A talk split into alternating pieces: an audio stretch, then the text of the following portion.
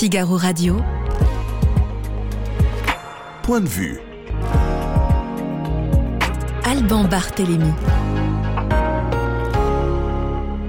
Au sommaire de point de vue aujourd'hui, nous parlerons retraite. Tout d'abord, après les manifestations du 1er mai, le gouvernement va-t-il pouvoir tourner la page? Stop ou encore Pierre Giacometti nous donnera son point de vue dans un instant. Nous parlerons précarité ensuite avec l'Ordre de Malte. C'est l'une des plus vieilles institutions de la planète. Elle prend soin des plus démunis. Qu'en est-il en France? Son président sera avec nous. Enfin, je vous proposerai de voyager un peu avec la 25e édition du guide des plus beaux détours de France, des villages, des villes en France qui sont très beaux et pourtant parfois méconnus, voire boudés des touristes. Hervé Maréton, son président, nous dira pourquoi et nous présentera surtout son guide.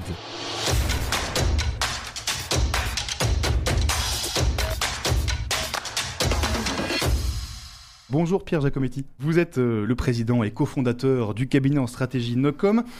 1er mai, je le disais, manifestation contre la réforme des retraites.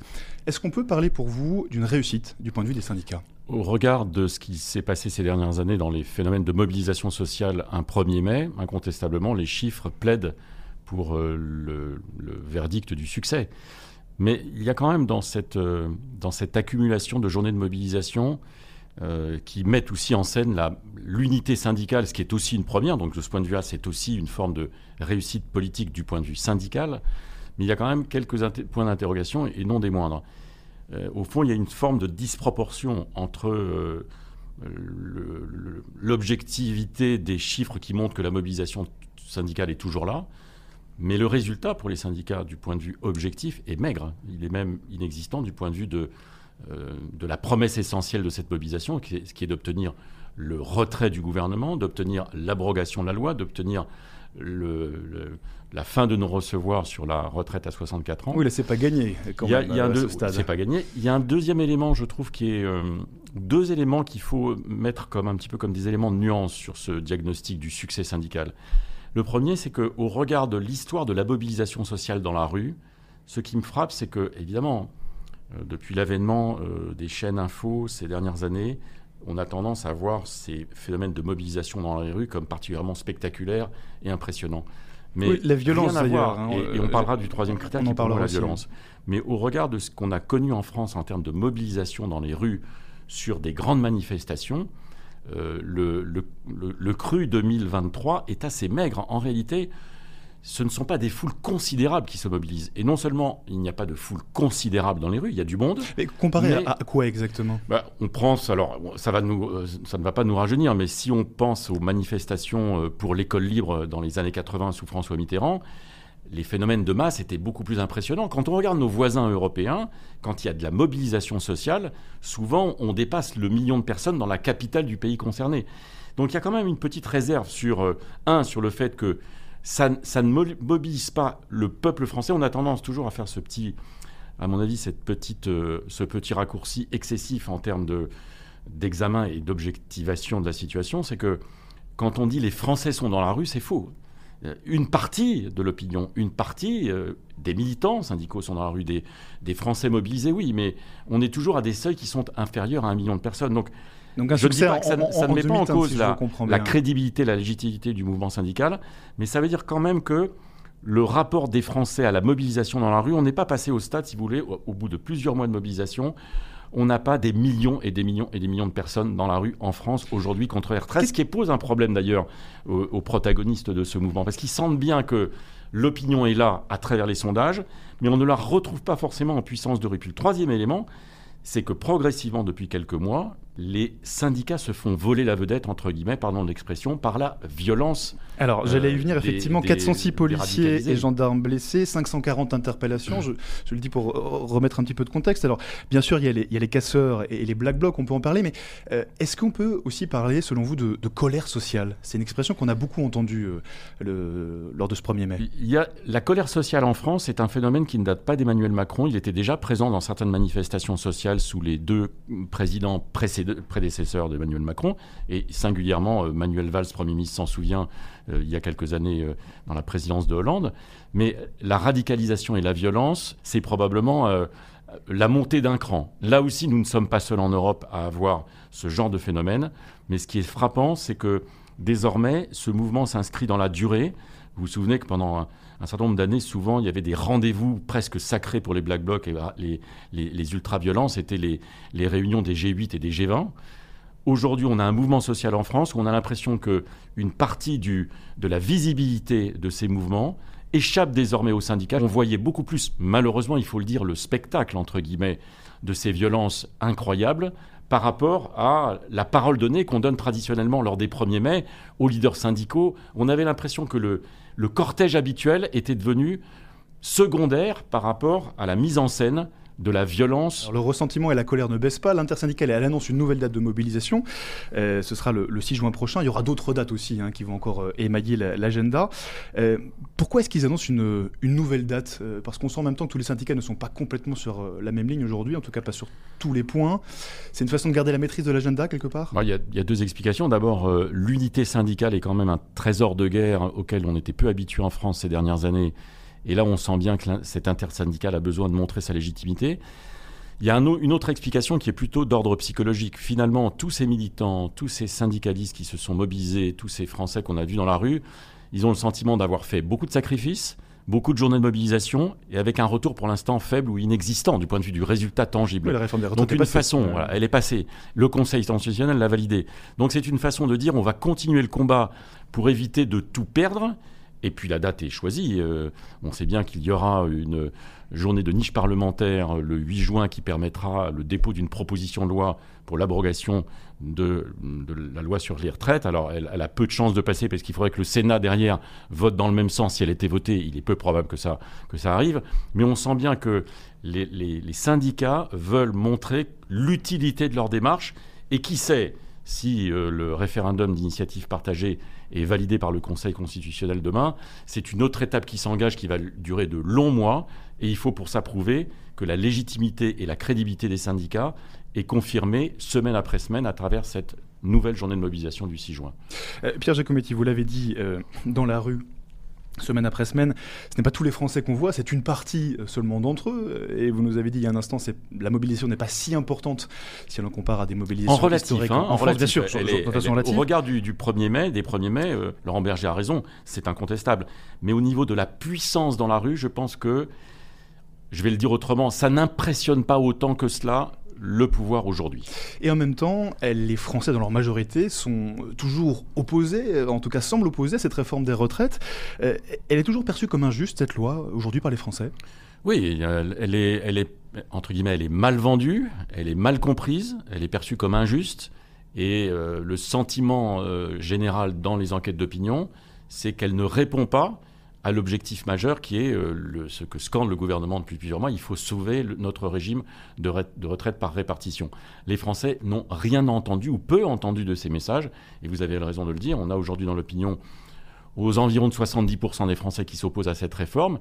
Euh, évidemment, ça ne suffit pas forcément à, représenter un poids suffisant pour remettre en cause la valeur de la loi, mais en tout cas, c'est un élément, un élément de pression qui est particulièrement euh, pesant dans le climat. La question clé, c'est de savoir quel est le niveau d'engagement potentiel de ces 70% de Français. Je reviens à cette question qui va être validée par le Conseil constitutionnel demain de euh, nouvelle initiative de référendum d'initiative partagée. Si ce, cette euh, opportunité est validée par le Conseil constitutionnel et cette procédure s'engage, il faudra que 10% des Français signent euh, ce, cette demande de référendum d'initiative partagée, c'est-à-dire un peu moins, environ 4 millions et demi de Français. Là, on passe du sondage à la pétition ou l'acte de signature. C'est quelque chose de plus concret. Il Alors c'est plus concret, c'est plus engageant, c'est plus complexe. Il faut aller s'inscrire, il faut voter, il faut vraiment signer. Euh, on passe du sondage entre guillemets passif à une démarche beaucoup plus active. Et là, il y aura probablement, si cette démarche s'engage, une question vraiment fondamentale, c'est la traduction, le passage du sondage à la réalité du vote, pour une partie des Français en tout cas, il faut 10%, 4 millions de Français pour signer. La dernière occasion ou référence, vous vous en souvenez, il y a quelques années, dans le premier mandat d'Emmanuel Macron, c'était la privatisation euh, des aéroports de Paris, et ça avait fait un flop. Parce qu'effectivement, les Français étaient majoritairement euh, contre cette privatisation, mais au moment de cette procédure, il y avait des, très largement des abonnés absents. Et ça ne s'est pas traduit dans, un acte concret. je salue Chardon Bleu, Claudius 15 notamment, qui nous ont rejoints sur le Figaro.fr. Je, je, vous lis en, en direct, messieurs. je dis vos réactions. Si vous avez une question pour notre invité, n'hésitez pas. Je la relayerai avec plaisir.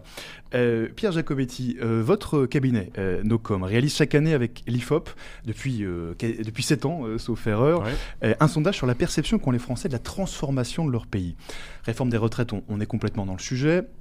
dans ce sujet des réformes, d'année après année, à travers vos sondages, vous constatez une baisse de la valeur travail. Euh, ma question, c'est au profit de quoi?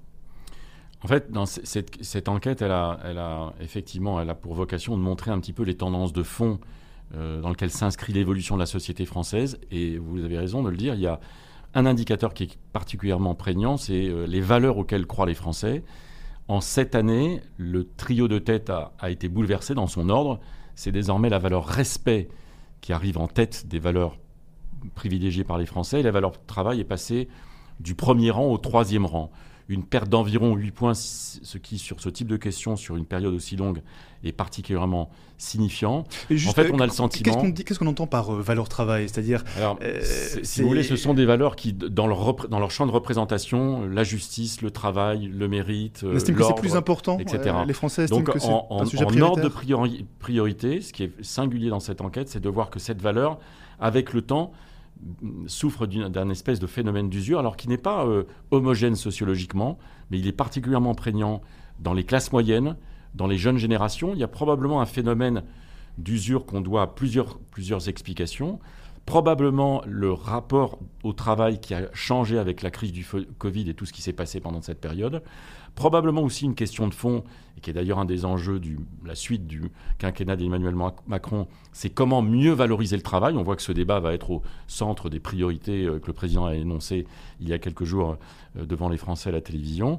Et puis au-delà de ça, je pense qu'il y a une question euh, d'équilibre de vie. Il y a des jeunes générations aujourd'hui qui se posent la question de la place du travail dans euh, le long cours. Oui, le résultat n'est pas pareil entre les, jeunes générations et les plus anciennes générations. Oui, en fait, ce classement-là, il, il, est encore plus, euh, il est encore plus signifiant chez les jeunes générations en ce qui concerne l'évolution de la valeur travail, au profit d'une autre valeur dont j'ai oublié de mentionner l'importance, c'est la quête d'égalité. Et on revient à ce fameux sujet des, de la transformation équitable.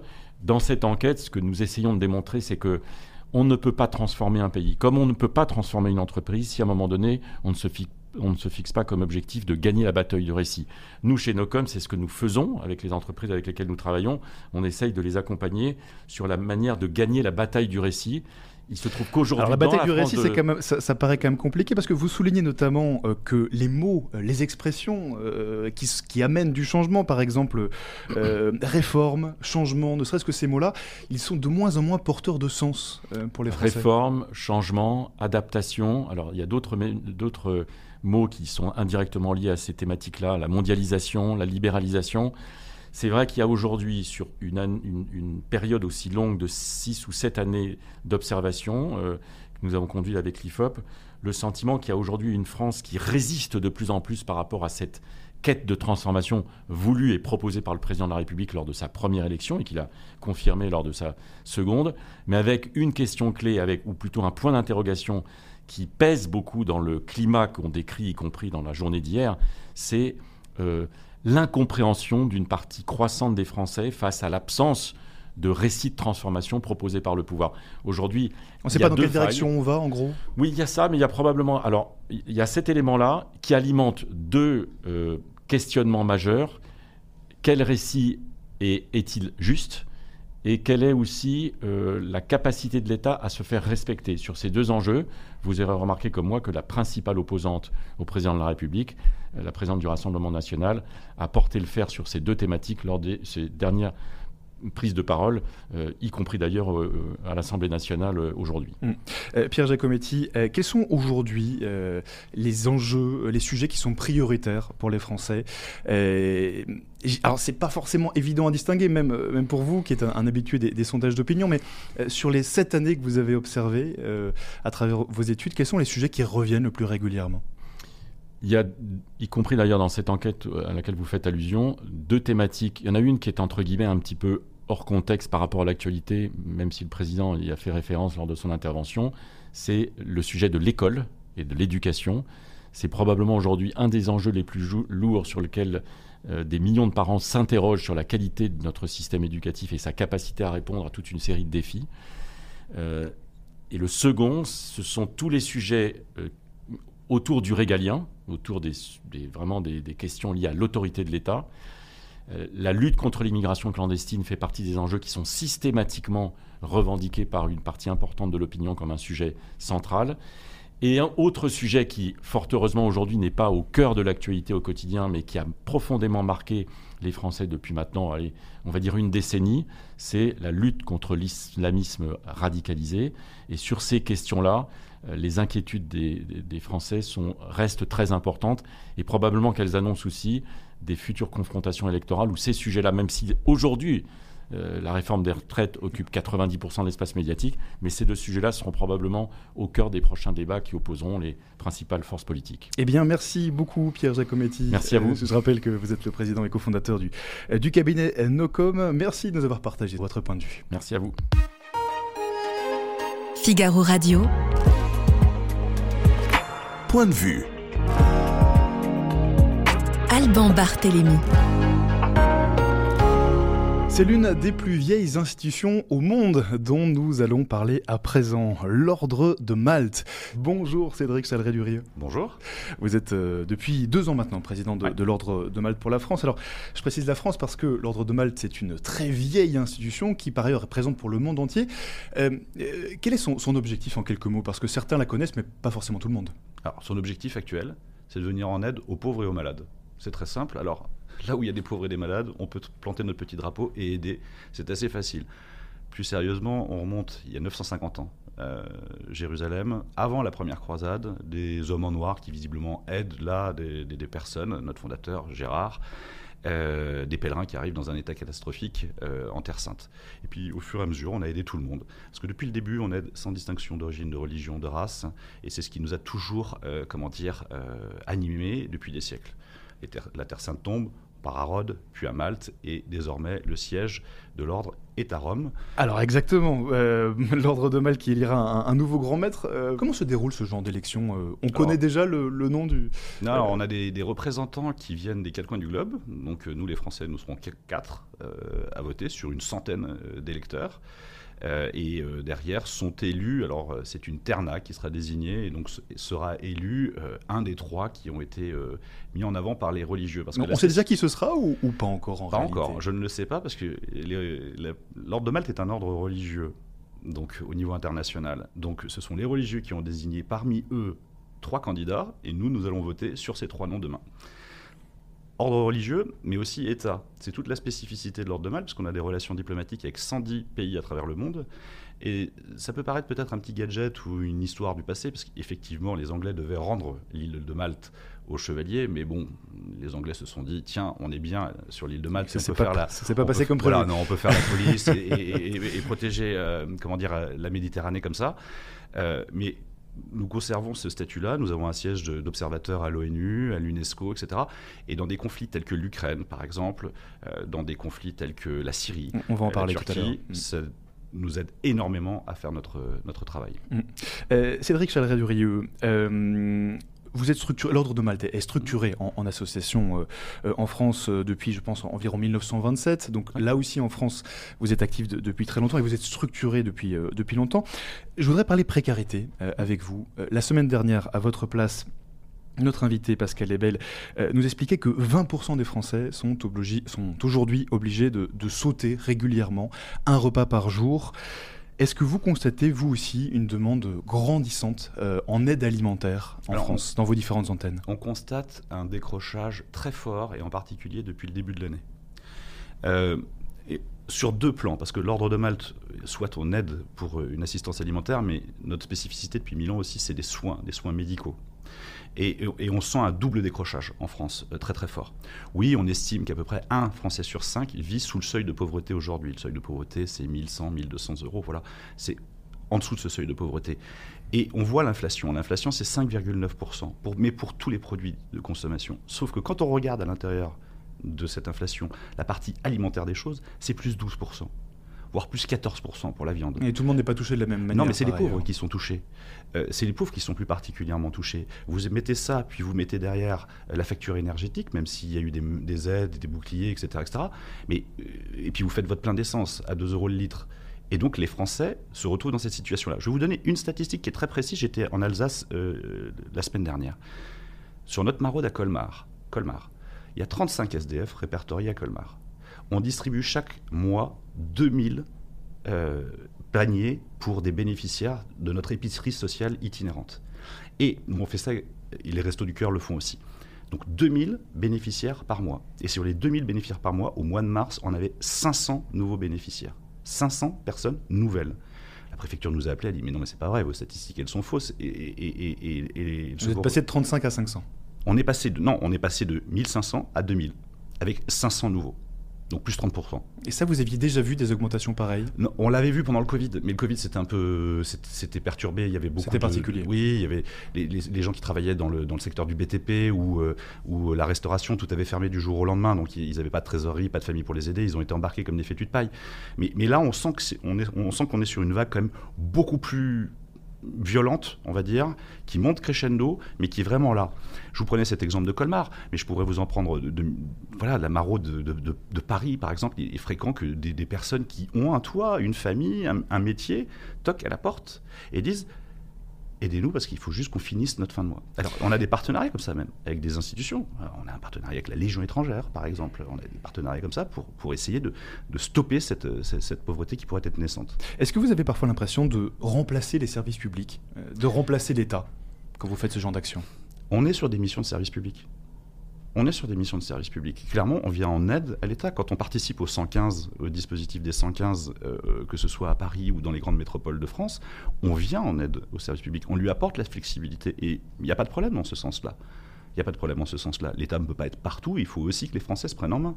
Euh, euh, Aujourd'hui, si chaque Français s'engageait un petit peu de façon bénévole ou donnait un petit peu de son argent pour aider, on n'arriverait pas à des, catastrophes. Moi, ça m'avait choqué quand il y a eu la grande canicule il y a une dizaine d'années à Paris, euh, où, les gens mouraient chez eux parce qu'on ne leur donnait pas à boire. Enfin, que les gens d'abord se prennent en main. Après, oui, forcément, on est sur des missions de service public. Donc, la deuxième exemple que je, vous disais, ça on a parlé de, l'alimentaire, mais si je vous prends par exemple la partie médicale. Aujourd'hui, tout le monde sait que le système euh, français ne marche plus, que pour trouver un médecin de ville, euh, c'est compliqué. Alors vous imaginez pour un SDF. Donc le SDF, il a le choix entre son trottoir et le sas des urgences. Et entre les deux, il n'y a pas de prise en charge. On a mis en place une maraude l'été dernier à Nice médicale. On se disait, tiens, est-ce que ça va marcher ou pas? On a eu 40 consultations semaine. Et là, les pouvoirs publics nous ont demandé de la doubler, voire de la tripler.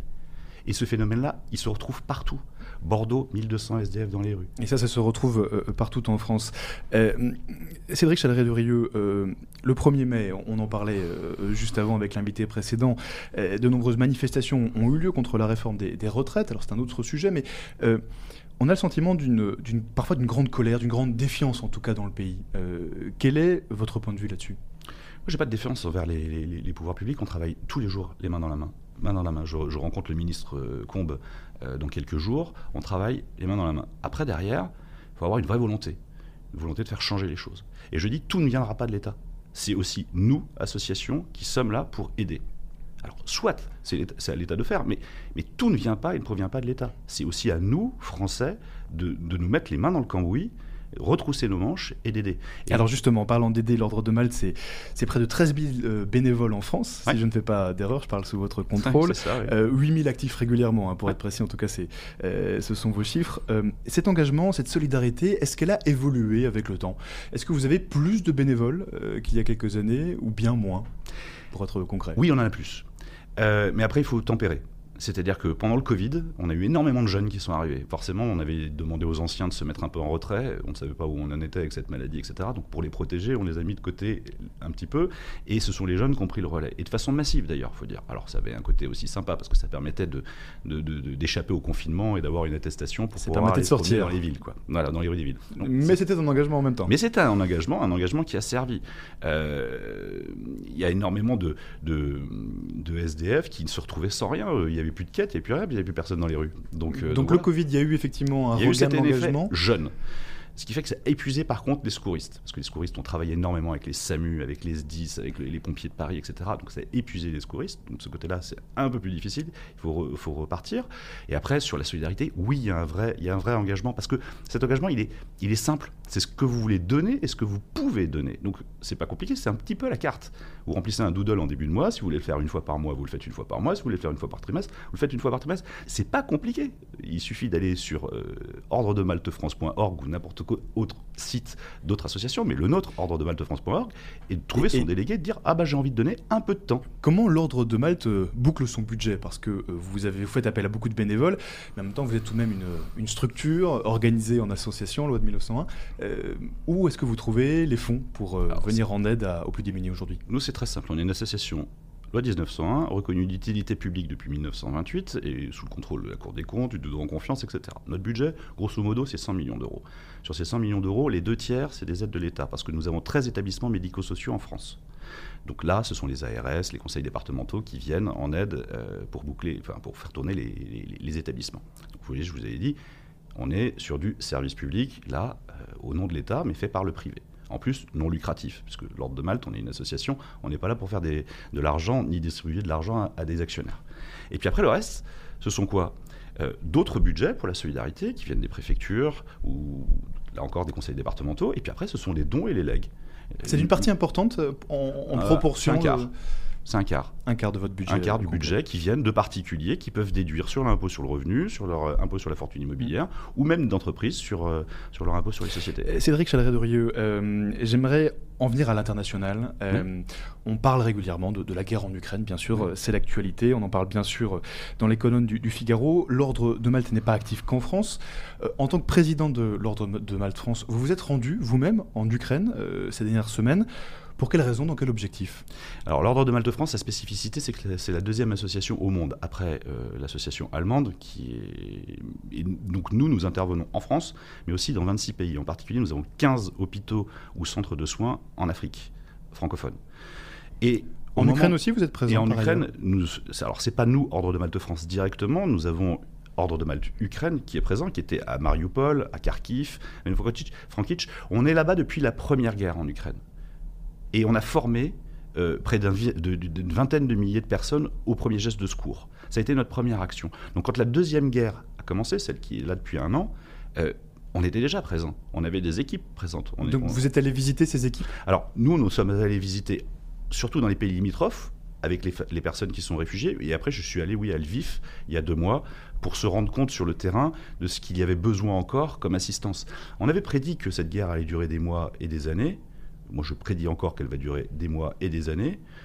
Ce sera peut-être un conflit à la syrienne qui, à un moment donné, verra euh, le front euh, se figer. Euh, et c'est ce que nous disent tous ceux qu'on aidait et qu'on continue d'aider. Ah bah il y avait du monde l'année dernière. Là, il y a moins de monde. Mais alors justement, euh, le début de la guerre en Ukraine avait, euh, en Ukraine, pardon, avait provoqué en France un, un énorme élan de solidarité, notamment pour accueillir les réfugiés ukrainiens. Euh, Est-ce que cette solidarité, plus d'un an après le début du conflit, elle est toujours là en Alors, France? En France, il y a eu un énorme élan de solidarité, mais il faut se reconnaître qu'aujourd'hui, il n'y a que 80 000 réfugiés ukrainiens en France, 18 000 scola- scolarisés. Donc ils ne sont pas venus chez nous. Par contre, ils sont dans d'autres pays limitrophes. En Pologne, par exemple, c'est entre 1,5 million et 2 millions de réfugiés qui sont là-bas. Donc là, qu'est-ce qu'on fait? Nous, on aide Ordre de Malte-Pologne, nos frères, euh, notre, nos alter ego polonais, et on leur dit, bon voilà, vous avez besoin de quoi? Et c'est des petites actions très très bêtes, mais qui, somme toute, sont importantes. Euh, juste payer la cantine scolaire. C'est 10 zloty, 2,50 euros. Ces enfants de réfugiés, voilà, ils sont scolarisés dans le système polonais. On vient en aide, on paye la cantine scolaire. On fait venir en France des personnes handicapées pour qu'elles soient opérées. Puis après, on les, re- on les, on les ren- renvoie en, en Pologne. Voilà, c'est- Cette solidarité internationale, elle est, elle est très importante pour vous, euh, en tant que, enfin pour vous en tant qu'association œuvre de Malte? Ben, nous, ça fait 950 ans qu'on fonctionne comme ça. C'est-à-dire qu'on ne fonctionne pas avec nos propres passeports nationaux, on fonctionne avec nos passeports de l'ordre de Malte. Donc nous, on, est sous la croix blanche à huit pointes.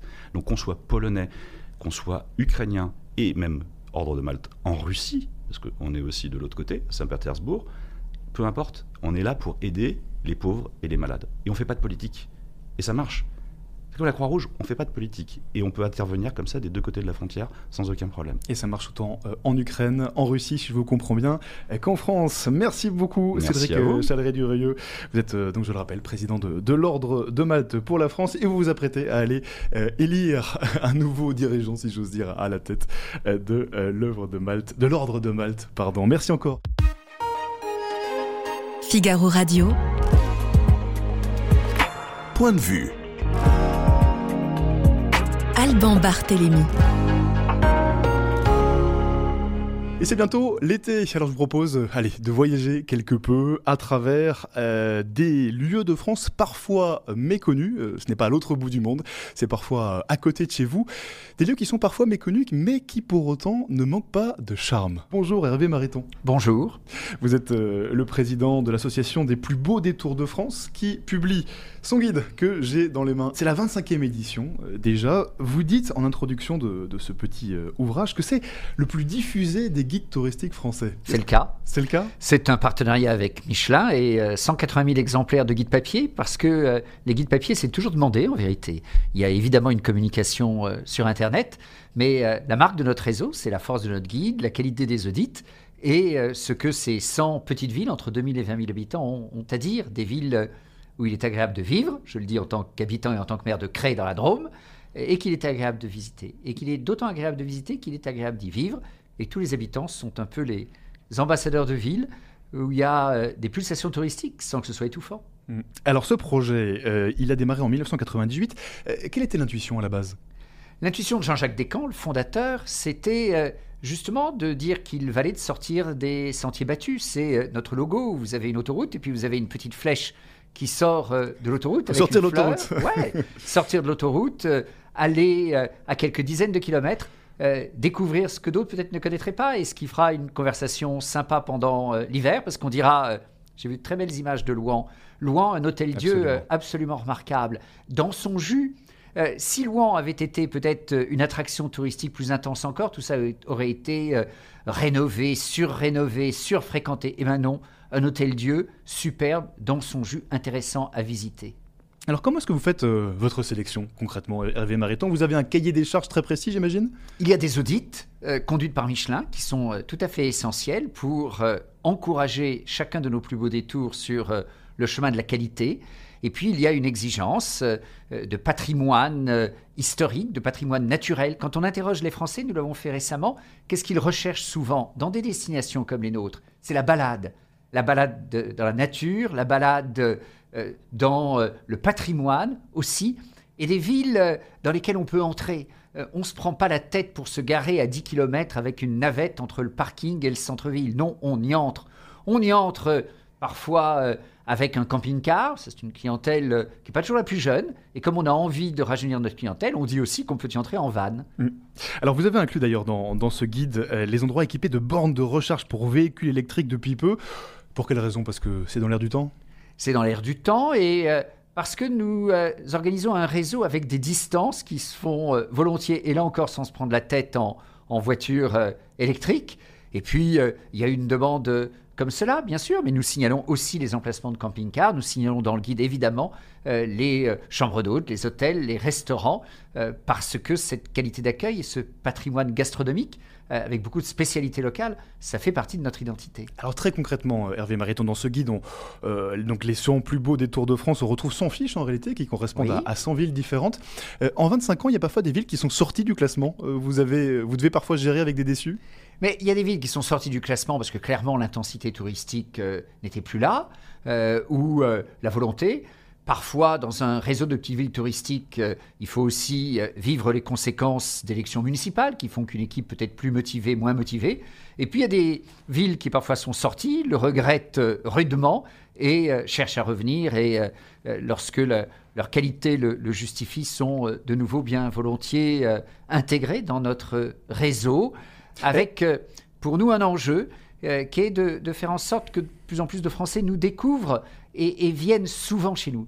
Alors il y, a un, paradoxe euh, tout de même, Hervé Mariton, je, rebondis sur euh, euh, la remarque de Nicole 06 qui nous regarde sur le Figaro.fr et qui nous dit il ne faut pas que le tourisme de masse vienne polluer toutes ces villes. Est-ce que quelque part, en, indiquant les plus beaux des Tours de France, vous ne prenez pas le risque qu'il y ait des quarts de touristes qui viennent débarquer et, envahir que, que Nicole soit rassurée, pas loin de Nice, il y a Biot.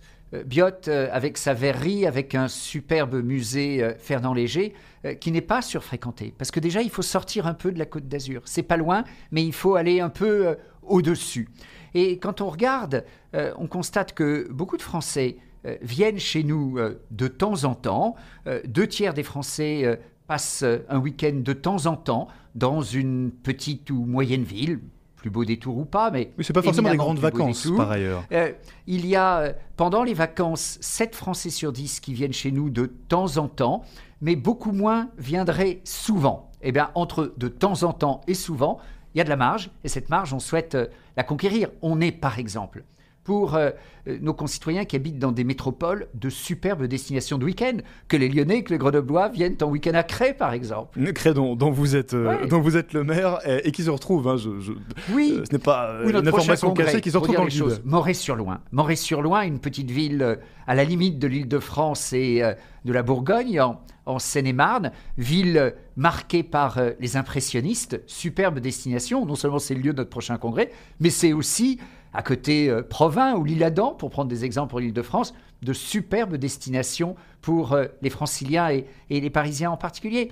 Moi, j'étais à l'Île-Adam quelques fois ces dernières années, en tant que président des plus beaux détours de France en particulier. C'est vrai que c'est une destination absolument superbe et qui est euh, méconnu de beaucoup de franciliens. Venez, revenez.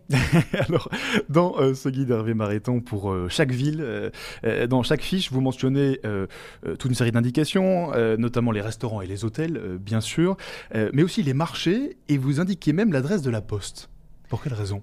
D'abord parce que la Poste est un partenaire, de même Kennedy's, de même que nos amis camping-caristes, donc ça se fait.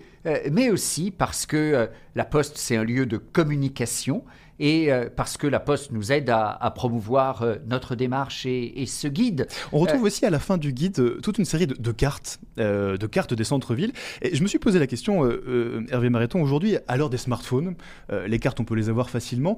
Est-ce que ce n'est pas un peu désuet de mettre des cartes à la fin Parce que quand vous cherchez un endroit, eh bien, vous aurez votre smartphone et, et, vous avez alors le plan dans l'immédiat.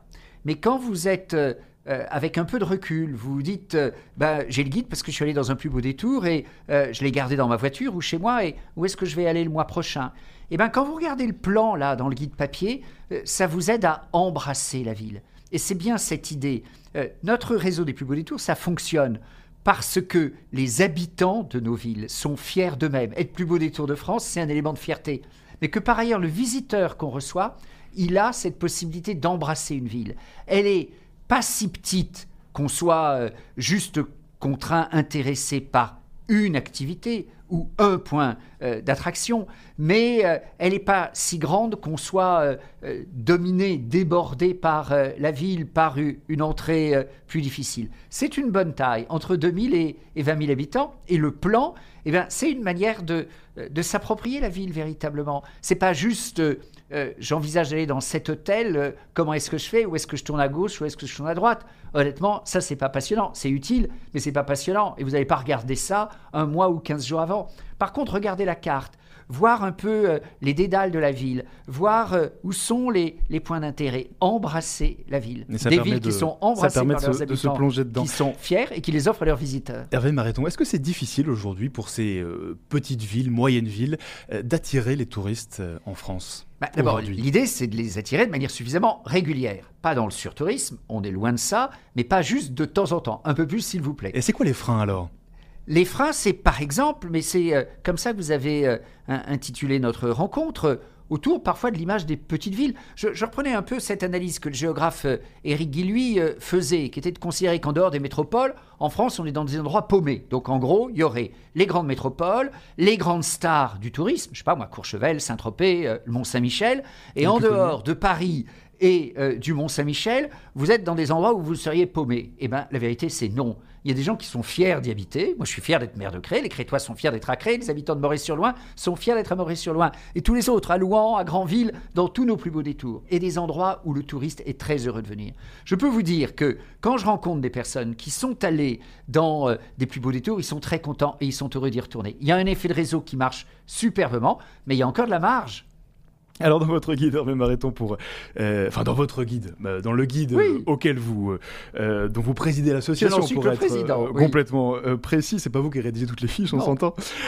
Pour chaque destination, on, on a par ailleurs le, le- alors, le nombre d'habitants. Oui. Et aussi le gentilé, Euh, par exemple euh, les Barisiens pour euh, Bar-le-Duc, les Castro-Gontériens pour Château-Gontier sur vous Mayenne. coller, c'est ça? Alors pas du tout. essayer Par d'ouvrir ailleurs, les vous avez le guide juste devant vous. Non, simplement, je voulais vous demander le, le gentilé d'une ville. Est-ce que c'est quelque chose qui est important pour l'identité de ses habitants? Mais bien sûr, parce qu'il y a une appropriation. Alors, c'est euh, d'abord c'est important pour les habitants parce qu'il y a une fierté de l'habitant de se reconnaître en tant que tel. Et quand en plus c'est un peu compliqué ou euh, qu'il y a des risques de, de- d'erreur dans, dans la manière de désigner les choses, bah, euh, l'habitant il est assez content d'eux. Et puis les gens qui viennent, ils demandent. Justement, je trouve qu'on est au cœur du sujet. Quand je vais, quand j'accueille des gens à Cré, non seulement je les accueille sur un site qui est la ville de Cré, mais ce sont les Crétois qui les accueillent. Et donc, euh, le, fait de, de savoir comment les habitants s'appellent, quel est l'adjectif qui se rapporte à la ville, c'est une manière de donner une substance euh, à la spécialité. Euh, je vais prendre un, un exemple. Eh bien, à Brioude. Brioude qui a par exemple une démarche euh, artistique absolument remarquable avec des expositions géniales chaque année. Eh bien les gens, ils sont euh, contents de savoir qu'ils sont accueillis par des Brivadois. Je ne m'en souvenais plus, mais au moins cela me le rappelle. À Charlieu, la page d'après dans le guide, il y a des Charliandins. Les Charliandins ont de superbes euh, euh, spécialités euh, de confiserie. On sent que vous avez l'habitude de la prononciation. Ouais. Et surtout, j'aime bien y aller et j'aime bien parcourir ces plus beaux détours. Ah, c'est Eh pas, bien, pas vous qui, par ailleurs, rédigez ces fiches, on l'a dit. Non. Qui, les rédige concrètement? Les Euh, communes. Chaque commune les rédige. Ensuite, il y a évidemment, euh, vous êtes journaliste, une homogénéité de, rédaction. Euh, euh, Michelin euh, veille un peu au, grain, il y a un format. Mais c'est ça aussi qui donne de l'authenticité. Il y, a- un format, mais ce n'est pas formaté. Et donc, chaque commune fait valoir ses atouts comme elle le souhaite. Et avec cette appropriation que la praline, c'est à Charlieu et c'est faite par les Charlieudins. Oh, pardon, je- effectivement. Alors merci de le rappeler. Et on pourrait prendre ça et décliner ça avec, euh, euh, avec l'ensemble des fiches et, l'ensemble des villes. Euh, Hervé Mariton, est-ce que, euh, à travers toutes les, enfin, les témoignages de toutes les personnes que vous avez rencontrées euh, dans le cadre de votre présidence, euh, au cours de, la rédaction de cette édition 2023 de, de ce guide, euh, est-ce que euh, les personnes que vous avez rencontrées vous ont dit que euh, le contexte économique qu'on connaît aujourd'hui rend les choses plus compliquées euh, pour euh, attirer les touristes Le contexte économique rend les choses plus compliquées et les plus beaux détours réellement sont des destinations abordables. Euh, abordables parce que s'il s'agit d'un week-end pas trop suffisamment original et pas trop éloigné de la métropole. Si vous sortez de Lyon pour faire quelque chose de banal, bon, so what? Mais si vous allez à Crémieux, si vous allez au Puy, si vous allez à Nyons, eh bien, vous faites quelque chose de plus original, pas trop loin de chez vous, avec souvent une possibilité d'accès en train. C'est aussi un élément à la fois sur le plan écologique et en termes de coût. Et comme nous ne sommes pas euh, les euh, destinations touristiques euh, surfréquentées, eh bien, les prix, l'hôtel, le restaurant est plutôt plus abordable. La vérité, c'est que dans un plus beau détour, le resto, ça coûte plutôt moins cher euh, qu'à à Lyon ou à Saint-Tropez. Et donc, euh, à la fois, nous offrons réellement euh, des balades euh, dans la nature. c'est une activité qui n'est pas extrêmement coûteuse. Des visites patrimoniales, à la fois dans des sites, des musées, des monuments, mais aussi tout simplement en respirant l'air, l'humeur, l'ambiance de la ville dans des conditions qui euh, sont euh, particulièrement économes, je pense, pour le visiteur. Donc, dans une époque où euh, les, tensions sur le pouvoir d'achat sont réelles, je pense que c'est une très belle manière de passer quelques belles journées, ou parfois de sortir d'une destination un peu plus coûteuse et se dire tiens, je vais aller passer une journée à bon compte, à Biot ou à Granville. Hum, Hervé Mariton, Au moment du Covid, euh, on avait beaucoup mis en avant les, destinations françaises. Euh, beaucoup de Français d'ailleurs étaient restés dans le territoire, tout simplement pour des questions euh, légales, parce qu'ils ne pouvaient pas le, faire. Et puis beaucoup ont redécouvert un petit peu de nouvelles destinations qu'ils ne connaissaient pas à l'intérieur de leur propre pays. Est-ce que, en tant que maire de Crève, vous avez constaté un, regain, peut-être un afflux de, de nouveaux visiteurs après le Covid? Et est-ce que ça a perduré dans le temps? La réponse était très nettement positive sur l'année 2021, un peu moins nette sur l'année 2022, je dois dire. Et donc il y a un challenge de faire en sorte que, euh, à la fois une évolution de la société, une évolution des comportements vers des destinations comme les nôtres, soit euh, ancrée et euh, en, progrès permanent. Et puis ensuite, le plus beau détour, ça peut être un peu plus loin de chez vous. nous avons cette année, et je m'en réjouis, l'entrée de Saint-Pierre de la Martinique dans le réseau des 100 plus beaux détours. ça, c'est un exemple les gens, souvent à la Martinique, vont euh, dans le sud de la Martinique, avec les plages, et ils ont raison. Mais euh, le patrimoine historique, euh, après, en particulier l'éruption du volcan, le patrimoine naturel avec des possibilités de randonnée absolument superbes sur les pentes même du volcan, eh bien pour ceux de nos amis qui vont à la Martinique, voilà une manière de passer aussi une journée originale. Donc, toute dernière question. il y a une évolution qui va dans notre sens, mais c'est à nous de l'entretenir en tout lieu. Toute dernière question, Hervé Mariton. À la fin de, votre ouvrage, vous incitez les lecteurs à vous donner leur avis sur ce guide, sur ce qui pourrait être amélioré, sur les destinations éventuellement qui pourraient rentrer dedans lors d'une prochaine édition. Euh, est-ce que vous avez beaucoup de retours de lecteurs année après année? on, a pas mal de retours. Euh, d'une part, euh, parce que les gens aiment dire ce qu'ils pensent, et d'autre part, parce que quand on a visité comme cela sept plus beaux détours, on a droit à un petit cadeau. plus sérieusement, on nous a fait observer, à juste titre, que nous avions quelques carences géographiques. Et euh, pour cela, on est très heureux que euh, l'ESCAR euh, dans les Pyrénées-Atlantiques rentre dans notre réseau cette année. Ça fait partie des points sur lesquels on était titillés, interpellés. Eh bien, nous complétons. C'est important pour nous d'avoir aussi une bonne couverture géographique parce qu'il y a des choses tout à fait remarquables à voir partout en France. Quand vous regardez sur la dernière page la photo de JV, JV dans les Ardennes, pour dire les choses, les gens, ils n'ont pas toujours en réflexe d'aller passer leur week-end dans les Ardennes. Je le regrette pour mes amis ardennais. La vérité, c'est que j'y vais est une destination absolument remarquable, passionnante, en particulier sur un week-end ou plus si euh, ça dit aux visiteurs. Merci beaucoup. Bienvenue. Hervé Mariton. Euh, je rappelle que vous êtes le président de l'association des plus beaux détours euh, de France. Un merveilleux guide donc on peut se procurer, j'imagine, dans toutes les bonnes librairies. On peut se le procurer dans les offices de tourisme, dans les destinations touristiques et on peut le demander au siège de l'association des plus beaux détours de France. Allez sur le site et n'hésitez pas. Eh bien, parfait. Merci encore Hervé Mariton de nous avoir fait, de nous avoir fait voyager en France. Merci. Merci.